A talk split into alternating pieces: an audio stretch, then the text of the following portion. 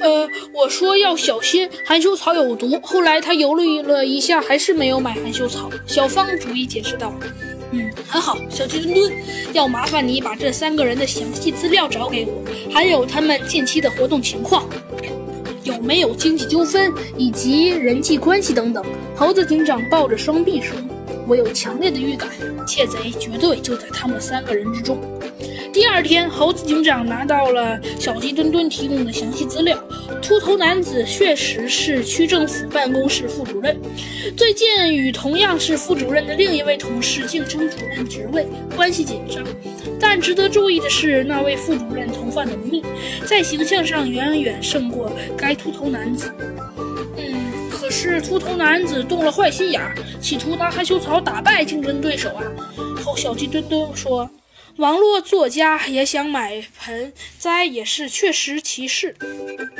他的女友是个演员，最近拍了一部电视剧，与另一位女友发生矛盾。那位女演员很喜欢在房间里种植花花草草，但她自己不懂也不打理，都是由保姆负责。难道网络作家也有类似的报复习惯吗？最后调查了大胡子，出狱后他洗心革面，已经很少。接触他那些江湖兄弟，但最近有一个刚出狱的兄弟经常找他，难道他又被拉下水了？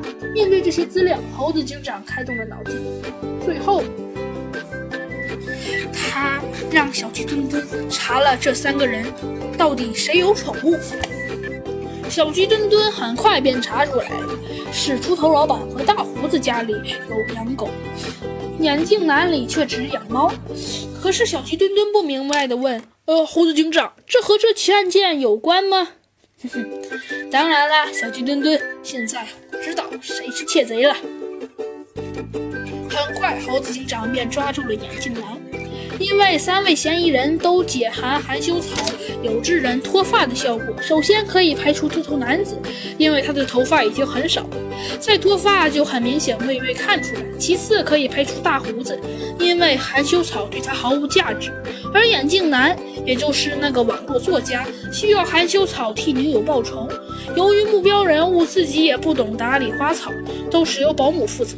所以，眼镜男顺手盗窃五万元，用来买通保姆，最终使那位女演员因为脱发而被剧组解约。